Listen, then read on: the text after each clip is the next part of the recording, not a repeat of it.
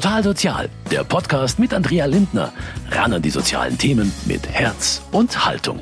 Ach, wie schön wäre es manchmal, einfach nochmal Kind zu sein. Ohne Sorgen, ohne Verantwortung, vielleicht maximal ein bisschen Hausaufgaben, aber sonst Freizeit. So sehe jedenfalls ich meine Kindheit vor mir. In gewissen Momenten jedenfalls. Vor allem, wenn ich mal wieder diese nervigen Erwachsenen-Themen wie Steuer, Versicherungen oder auch den Haushalt erledigen muss. Da haben es Kinder doch einfach viel leichter, oder? Alles ist unbeschwert.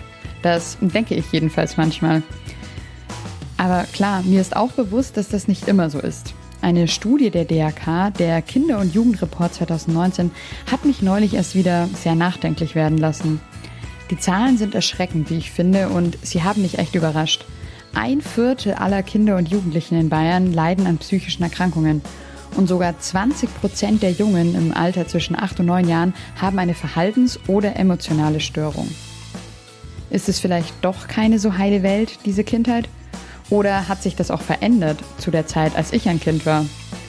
Das ist jedenfalls auch der Eindruck von Sozialpädagogin Sonja Gartner. Was wir jetzt so eben in der vergangenen Zeit schon auch feststellen, ist psychische Erkrankung von Kindern. Das, das habe ich, so, also ist nur ein Bauchgefühl, aber da habe ich das Gefühl, das nimmt zu. Depressionen bei Kindern. Andere Institutionen und Studien bestätigen das.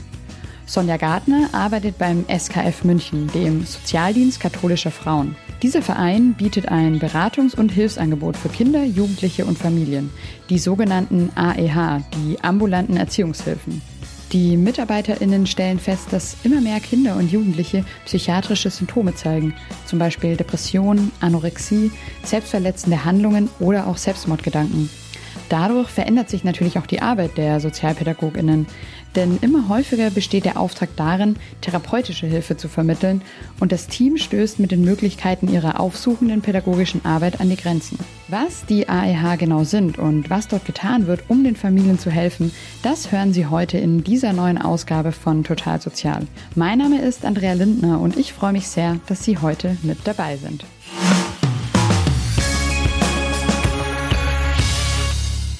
Spreche jetzt mit dem Fachdienstleiter Ralf Warnecke. Er hat mir erstmal erklärt, was die AEH genau sind. Die ambulanten Erziehungshilfen sind ein Angebot der Kinder- und Jugendhilfe, das über das Jugendamt vermittelt wird. Das heißt, alle Familien, die zu uns kommen, sind dem Jugendamt oder, wenn wir jetzt über München sprechen, dem Sozialbürgerhaus bereits bekannt. Das heißt, da haben vorher Gespräche stattgefunden und es wurde ein Bedarf, ein Unterstützungsbedarf festgestellt. Ähm, und wenn dieser Bedarf einfach dafür spricht, dass man die Familien aufsuchend, ambulant in ihrem persönlichen Lebensumfeld unterstützt, dann kommen eben die ambulanten Erziehungshilfen zum Zug, dann wird an uns vermittelt und wir übernehmen die Unterstützung. Und wie sieht dann diese Unterstützung aus? Also sind es Hausbesuche und Gespräche, Workshops? Also was gibt es da für verschiedene Angebote? Wie wird diesen Familien geholfen? Mhm. Also ambulant drückt ja schon aus, dass es eben auch eine aufsuchende Hilfe ist. Also überwiegend ist es so, dass die Hilfe in dem Lebensumfeld, in den Wohnungen der Familien stattfindet. Das heißt tatsächlich in Form von Hausbesuchen, nicht ausschließlich. Manchmal kann es für Eltern oder auch für Jugendliche gut sein, aus ihrem Umfeld auch mal rauszukommen und sich selbst auf den Weg zu machen. Das heißt, in dem Fall können die Gespräche auch hier bei uns im Büro oder auch äh, draußen, wie auch immer, stattfinden. Aber eigentlich ist es eine aufsuchende Hilfe und das äh, ist auch so ein bisschen der Markenkern, wenn ich das mal so sagen kann. Denn ähm, aufsuchend zu arbeiten, in den Haushalt der Familien, ähm, ja, dort zu Gast zu sein, verschafft einem natürlich einen ganz anderen Einblick in die Atmosphäre der Familie, in das Zusammenleben. Ähm, ja, man bekommt ein ganz anderes Gefühl, dass andere Angebote, wie zum Beispiel eine Erziehungsberatungsstelle, wo man eben hingehen muss, ebenso nicht haben können. Das ist, denke ich, ein großer Vorteil. Man ist dadurch allein schon durch, durch dieses ähm, Eintreten in die Privatsphäre der Familie ähm, viel näher dran und bekommt einen ganz umfassenden Einblick. Was sind da dann so die Themen, Schwierigkeiten, Herausforderungen, die eben die Familien haben, bei denen dann ihnen im besten Fall sehr gut geholfen werden kann?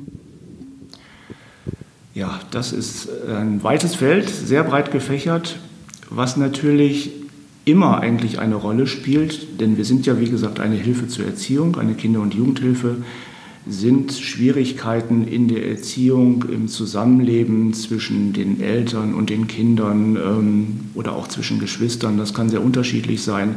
Wir haben natürlich auch alle möglichen Konstellationen, Familienkonstellationen, die es so gibt. Wir haben Patchwork-Familien, wir haben viele alleinerziehende Familien, also alleinerziehende Eltern, meistens Mütter, ähm, die sich um ihre Kinder ähm, kümmern und das häufig unter sehr erschwerten Voraussetzungen, unter prekären Wohnverhältnissen, unter schwierigen finanziellen Verhältnissen. Ähm, wir haben natürlich auch viele Familien mit Migrationshintergrund, die erstmal ja noch nicht so gut in unser System, in unsere Stadt integriert sind. Und ähm, ja, oder eben auch äh, psychische Erkrankungen bei Eltern, aber auch schon bei Kindern und Jugendlichen teilweise ähm, seelische Behinderungen, äh, sonstige. Ja, also ich muss sagen, das ist wirklich schwierig umfassend zu beantworten, weil jede Familie auch anders ist und andere Herausforderungen mitbringt. Und deswegen muss man auch in jeder Familie sehr individuell vorgehen. Ich sollte vielleicht noch erwähnen oder ergänzen zu vorhin, also Markenkern sind die Hausbesuche, das aufsuchende Element.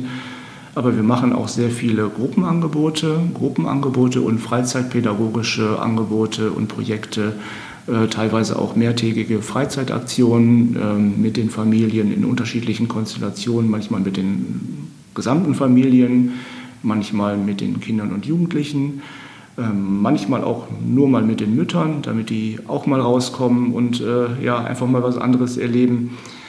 Ähm, das ist uns sehr wichtig, weil man in diesem Kontext solcher Angebote die Menschen, mit denen man zu tun hat, noch mal ganz anders wahrnimmt, als dass man jetzt zu Hause vor Ort sich an den Tisch setzt und über Probleme spricht. Man bekommt sehr viel mit von der Interaktion zwischen den Eltern und Kindern. Äh, ja, und man bekommt einfach einen ganz anderen Eindruck. Man erlebt auch manchmal ganz anders, wie äh, welche Stärken auf einmal Kinder und Jugendliche haben, welche Charaktereigenschaften sie mitbringen, die man dann auch wieder positiv nutzen könnte, was man in einem, ich sag mal, normalen Gespräch so gar nicht unbedingt mitbekommen würde. Sie haben jetzt schon mehrmals gesagt, dass die Probleme und natürlich auch die Lösungsstrategien dann sind sehr individuell. Aber können Sie vielleicht mal so ein bisschen zusammenfassen, so aus Ihrer Erfahrung, was so die größten Herausforderungen für Familien sind, was so die häufigsten Themen sind, mit denen Familien zu kämpfen haben, wo Sie dann eben gut unterstützen können? Also wir haben ja, im, ich würde mal sagen, wir haben insgesamt drei wichtige Leitziele, die in fast für, allen, für alle Familien gelten. Also das ist einmal eine Stärkung der Erziehungskompetenz bei den Eltern, dass sie es einfach ein bisschen planvoller oder etwas leichter hinbekommen mit den Kindern. Dann geht es auch um die ähm, Sozialkompetenz bei den Kindern und Jugendlichen, aber auch bei den Eltern teilweise. Und letzten Endes geht es auch sehr häufig um Integration. Ähm, das sind ja so die drei Leitziele. Integration, das kann in, der Schule beim Kind sein, das kann äh, für die Eltern aber auch gelten, die häufig sehr isoliert leben, um an diesen Zielen zu arbeiten. Und das wollte ich eigentlich gerade sagen. Ähm, muss, müssen erstmal gewisse Voraussetzungen geschaffen sein. Also manche Familien haben große finanzielle Schwierigkeiten, große Existenzsorgen. Ich sage es mal etwas vereinfacht, wenn der Kühlschrank leer ist, muss ich mit Familien nicht über Pädagogik sprechen. Dann muss ich erstmal darüber sprechen, dass die Grundlage da ist, dass die schlimmsten Existenzsorgen beseitigt sind, damit man dann über Pädagogik sprechen kann, über Erziehungskompetenz oder das, was ich alles schon genannt habe. Das heißt, man muss oft an der Alltagsorganisation arbeiten, man muss daran arbeiten, dass die Familie insgesamt in ihren ganzen Abläufen und Tagesabläufen äh, unterstützt, also unterstützt wird und da vielleicht, äh, da kann es oft ein gutes, eine gute Vorgehensweise sein, da mal an, auch an so Wochenplänen und solchen Dingen zu arbeiten, an Struktur zu arbeiten, kann man sagen. Also das ist häufig eine Schwierigkeit, dass die Struktur erstmal geschaffen werden muss, damit man sich diesem erzieherischen Thema erst, erstmal nä nähern kann. Der große Vorteil hier, die AEH sind eine sogenannte aufsuchende Hilfe. Das heißt, die Sozialpädagoginnen besuchen die betroffenen Familien zu Hause im familiären Umfeld und sind so viel näher an den Problemen dran. In manchen Fällen kann es aber auch von Vorteil sein, sich mal auf neutralem Boden, zum Beispiel in den Räumen des SKFs in Thalkirchen zu treffen. So auch heute. Sozialpädagogin Sonja Gartner erwartet eine Mutter und bevor die Klientin kommt, kann ich noch kurz mit ihr sprechen. Ja, vielleicht können Sie mal ein bisschen genauer Ihre Arbeit beschreiben. Also wie sieht es aus vor Ort? Wie helfen Sie da in den Familien konkret? Also wir bekommen ja unsere äh, Familien vom Jugendamt, die sagen, da gäbe es eine Familie, die hätte Bedarf.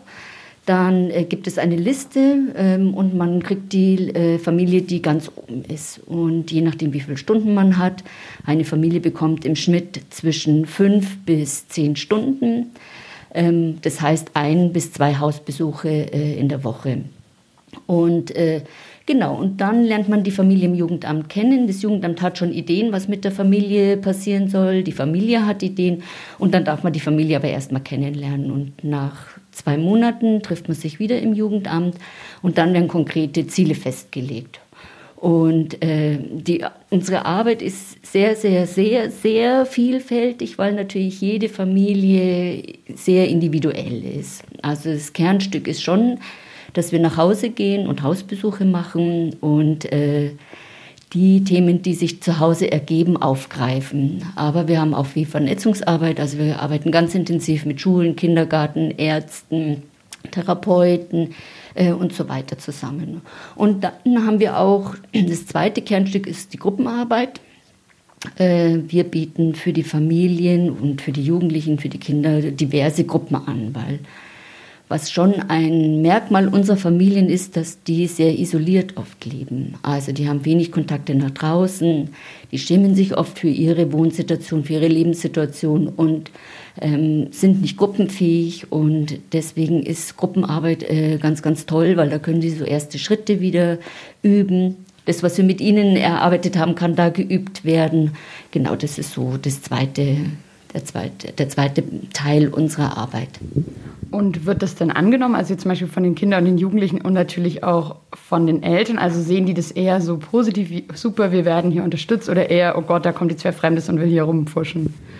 Auch da gibt es keine klare Antwort. Also tatsächlich ist es so, dass wir einen Teil der Familien, da wird es äh, auch vom Familiengericht oder vom Jugendamt festgelegt, also so eine Art das nennt man Zwangskontext. Eigentlich ist unsere äh, äh, Hilfe freiwillig, aber da ist es so ganz klar, also jetzt probiert das nochmal aus und wenn das nicht klappt, dann ist aber Schluss. Und das ist natürlich, äh, da muss man am Anfang schon sehr werben. Ja, weil das ist natürlich eine, eine Doppelbotschaft. Ich komme zu dir und will dir helfen und gleichzeitig kontrolliere ich. Und aber irgendwie, äh, meine Erfahrung ist, dass man es immer schafft. Also so irgendwie den Fuß reinzukriegen. Und äh, die anderen, die freiwillig kommen, auch da ist es unterschiedlich. Da gibt es welche, die wollen nur jammern oder äh, die wollen, dass wir ihre Kinder reparieren. Das ist natürlich auch ein schwieriger Auftrag, was nicht geht. Und äh, genau, aber es gibt auch einen großen Teil, die sagen, ah, endlich kommt jemand und kommt zu uns nach Hause. Was sind denn so die, die, ist wahrscheinlich auch wieder sehr unterschiedlich an dieser Stelle, aber was sind denn vielleicht so die Hauptprobleme oder die Probleme, die am häufigsten auftreten, die Sie am häufigsten in Familien wahrnehmen? Also Schule ist immer Thema. Ja, also ich habe noch nie erlebt, dass ein Kind super in der Schule ist und daheim es nicht funktioniert. Ähm, dann schon äh, Medienkonsum ist ein großes Thema. Ähm, und was wir jetzt so eben in den, der vergangenen Zeit schon auch feststellen, ist psychische Erkrankung von Kindern. Also schon psychische Erkrankung von Eltern, das ist, das ist eher, das wissen wir, aber dass eben auch viele Kinder, wo wir, die wir in Thera äh, also therapeutisch versorgen müssen, wo wir sagen, da braucht es einen Klinikaufenthalt, da, das muss man nochmal abklären. Das, das habe ich so, also als nur ein Bauchgefühl, aber da habe ich das Gefühl, das nimmt zu. Depressionen bei Kindern. Die Kinder sind in der Schule vielleicht nicht so gut, machen da Schwan. Die Kinder schauen zu viel fern. Wie können Sie da denn in diesen Beispielen denn zum Beispiel arbeiten? Weil es ist ja wahrscheinlich, denke ich mal, auch sehr, sehr viel Arbeit mit den Eltern und gar nicht mal die Kinder, die so viel falsch machen. Also ein Teil ist immer, ähm, zumindest ist es meine Erfahrung, wenn die Schule weiß, da ist die Jugendhilfe drin, dann ist die Schule schon mal entspannter. Ja, und dann äh, ist auch wieder eine bessere Elternarbeit möglich, weil es da jemanden Dritten gibt. Ähm, Und dann kann man natürlich schon auch abklären, warum ist das Kind äh, schwierig in der Schule, hat es Stress zu Hause, geht schon hochbelastet in die Klasse. Ja, wenn ein Kind daheim äh, nicht funktionierende Eltern hat, äh, das geht ganz anders in die in die Schule, wie wenn es äh, daheim noch ein nettes Butterbrötchen geschmiert bekommt und in die Schule gebracht wird. So was klärt man ab und redet da mit den Eltern. Ähm, ja.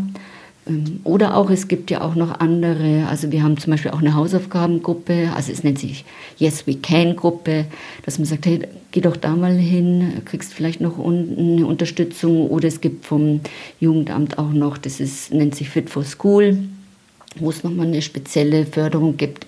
Also da geht es viel um Abklären, gucken, vernetzen, was braucht das Kind noch. Genau, und dann natürlich eine intensive Elternberatung, das ist klar. Ja, ist es denn eher so die dahinterliegenden Probleme, also dass Sie natürlich viel an den Symptomen arbeiten, wenn eben dann das Kind in der Schule unkonzentriert ist oder es immer Fernseh schaut, weil die Eltern so viel keine Zeit haben oder ich weiß nicht genau. Also Sie versuchen ja wahrscheinlich auch dann an den dahinterliegenden Themen zu arbeiten und was sind denn die vielleicht, also was sind so die Ursachen, warum es dann überhaupt in der Schule zum Beispiel zu so Problemen kommt? Naja, eben entweder psychische, psychische Erkrankung der Eltern, Suchterkrankungen der Eltern, Eltern, die nie ein Erziehungsverhalten gelernt haben. Also das ähm, und da gibt es noch ganz, ganz viele, was ich aufzählen könnte von Seiten der Eltern, aber eben auch, äh, dass Kinder äh, noch eine Förderung bräuchten. Also oder eben eine psychiatrische Abklärung, also in Richtung Aufmerksamkeitsstörungen, Depressionen und äh, andere Erkrankungen, was es da so gibt. Ja, und das ist natürlich, was dann dahinter liegt. Sonja Gartner setzt teilweise also ganz konkret Maßnahmen mit den Familien gemeinsam um und teilweise vermittelt sie die Eltern oder die Kinder auch an andere Stellen weiter. So war das auch bei Frau Schacher, deren Name wir geändert haben. Ihr Sohn ist zum Beispiel durch die AEH zu Fit for School gekommen und Frau Gartner hat auch bei der Vermittlung eines Klinikaufenthalts geholfen. Frau Schache, die alleinerziehende Mutter, die jetzt zum Gespräch kommt, hat ein schwieriges Anliegen heute mitgebracht. Es geht um die schulischen Probleme ihres Sohnes. Ich habe mir einen Spickzettel gemacht, äh, mhm. äh, was ich heute mit Ihnen alles besprechen würde. Mhm. Also nochmal über die Müttergruppe und dann nochmal dieses ganze Thema Schule. Genau. Und mhm. jetzt weiß ich aber nicht, haben Sie auch noch irgendwas? Ah, ja, ich habe den Brief dabei. Ah, sehr gut. Beim Rest des Gespräches bin ich natürlich nicht mehr dabei. Aber ich darf der Mutter im Anschluss an die Beratung noch einige Fragen stellen. Ja, wie ist das so für Sie, wenn jetzt quasi wie Frau Gartner einfach so eine ja, fremde Person vielleicht doch schon sehr tief so in die Familie und in den Alltag eintaucht und man auch ganz viel vielleicht von seinen Schwächen erzählt oder von Problemen, was nicht so gut funktioniert? Also am Anfang war es schon ungewohnt. Man musste sich, man muss sich halt wirklich darauf einlassen und die Hilfe annehmen. Ähm, und dann wird man ja auch, also man lernt sich erkennen und ähm, also die, ich finde es gut. Also ich komme gut damit klar und ähm, wir finden es sehr hilfreich mhm. bis jetzt, definitiv. Weil ich kann mir vorstellen, genau, dass es manche Familien vielleicht auch eher so als Störung empfinden, jemanden Fremden da zu haben. Aber für Sie, Sie würden wirklich sagen, Sie merken da den Mehrwert und die Unterstützung wirklich. Definitiv. Also auf jeden Fall. Mhm. Ähm, wobei würden Sie sagen, ähm, bekommen Sie da Hilfe? Also bei welchen Herausforderungen, bei welchen Problemen, bei welchen Fragen bekommen Sie Antworten? Ähm, also in Alltagssachen, wenn es Probleme gibt ähm, zwischen mir und meinem Sohn. Ähm, wir sind jetzt, also, also ich meine, so sind sehr eng zusammen. und da gibt es viel Konfliktpotenzial, gerade was mit Schule angeht, mit Disziplin. Und da hilft uns Frau Gartner wirklich ganz gut. Was ist denn so Ihr Ziel? Also die, die Betreuung geht ja auch nicht endlos. Ähm, Sie haben ja wahrscheinlich irgendwie ein Ziel, was Sie erreichen würden und da sagen Sie dann, ab da schaffen wir es dann gemeinsam zu zweit. Also wo wäre das so dieses Ziel? Ähm, dass man Strategien auf dem Weg mitbekommt, ähm, Hilfestellungen, ähm, wie man mit Problemen besser umgeht, dass es nicht gleich eskaliert im, Streit oder was schulische Sachen angeht. Mein Sohn hat ja auch Depressionen was es da für Strategien gibt, dass er das nicht so sehr versinkt äh, drinnen. Genau, solche Sachen.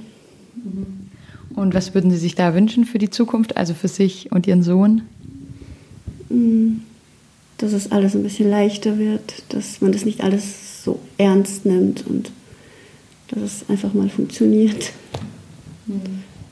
Aber ist das, also haben Sie so, man vergleicht sich ja vielleicht auch mit anderen Familien, anderen Müttern, ähm, auch anderen alleinerziehenden Müttern. Also denken Sie, so bei anderen läuft es irgendwie viel runter oder würden Sie auch sagen, jede Familie hat Probleme und das, auch wenn es vielleicht nach außen hin nur so schön wirkt? Mm, also das, was ich so mitbekomme, denke ich schon, dass, es, ähm, dass jede Familie Probleme hat. Ähm, auch seine Freunde, also ich kenne jetzt kein Kind, wo es wirklich rund läuft. Ähm, aber ich denke, diese, Familie scheuen, diese Familien werden, scheuen sich auch irgendwie auch Hilfe zu suchen. Ähm, vielleicht ist die Hilfe da auch nicht so nötig. Also ich denke, die ist natürlich da nicht so nötig. Ähm, aber wo es nötig ist, da sollte man sich schon Hilfe holen, ja.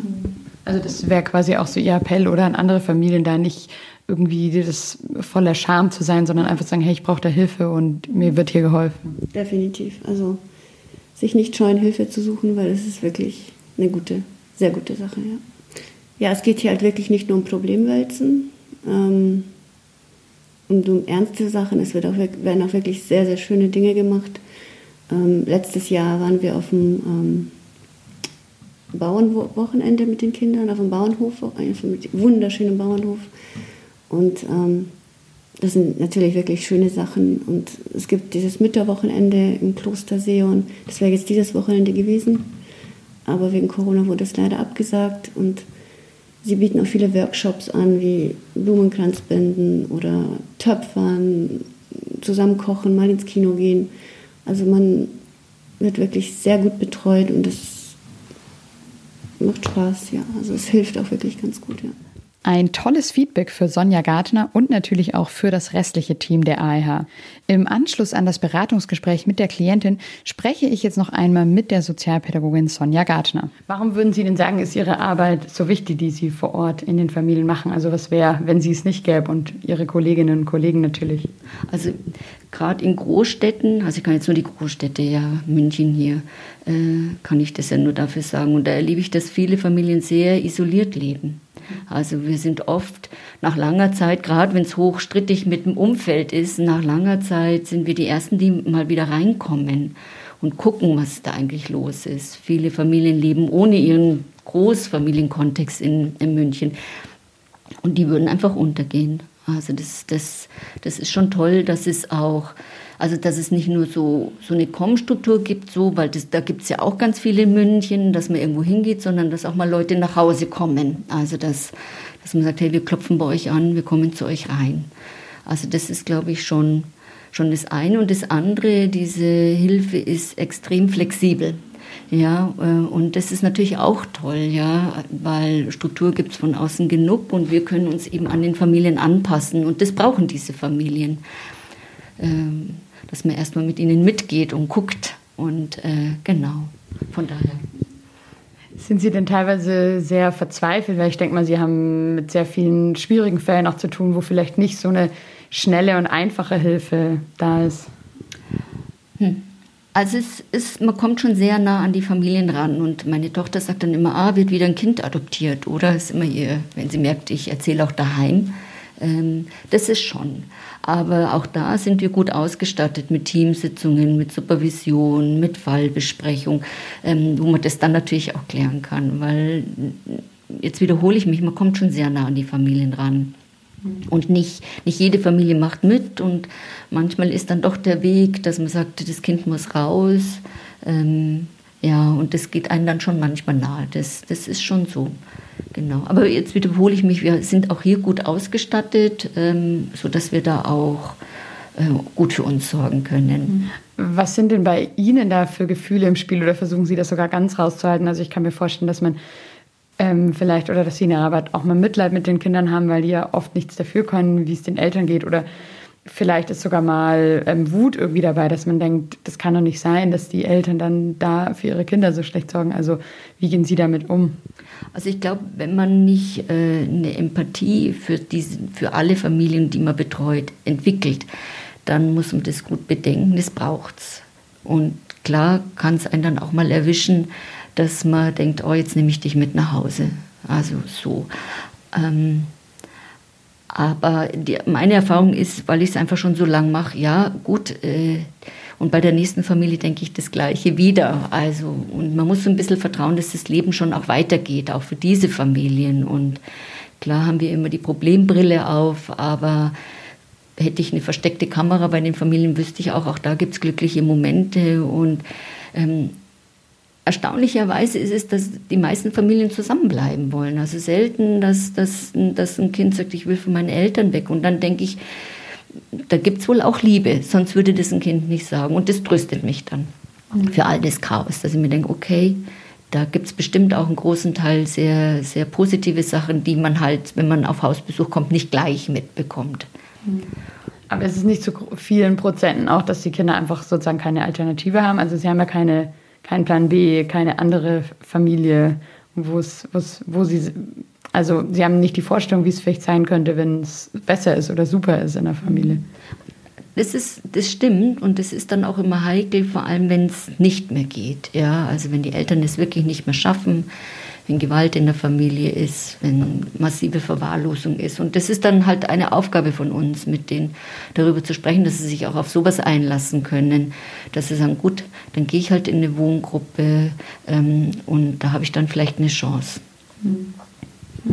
Aber wahrscheinlich ein schwieriger und schmaler Grad für Sie, aber auch für alle Kolleginnen und Kollegen. Oder also so einerseits genug Empathie, um sich reinzuversetzen, aber auch irgendwie noch die nötige Distanz eben zu haben und nicht ja. da. Unbedingt, unbedingt. Und das hatte ich ja vorhin schon gesagt, zum Glück äh, haben wir hier ein sehr gutes Team oder arbeite ich in einem sehr guten Team. Da gibt es alte Hasen, die das schon lange machen und es gibt ganz neue junge Kolleginnen und das finde ich ganz toll, weil die das nochmal mit einem ganz anderen Blick sehen und dann eben Supervision und äh, wir machen auch intensive Fallbesprechungen, haben da auch ein System dazu und äh, dann kriegt man das immer ganz gut hin.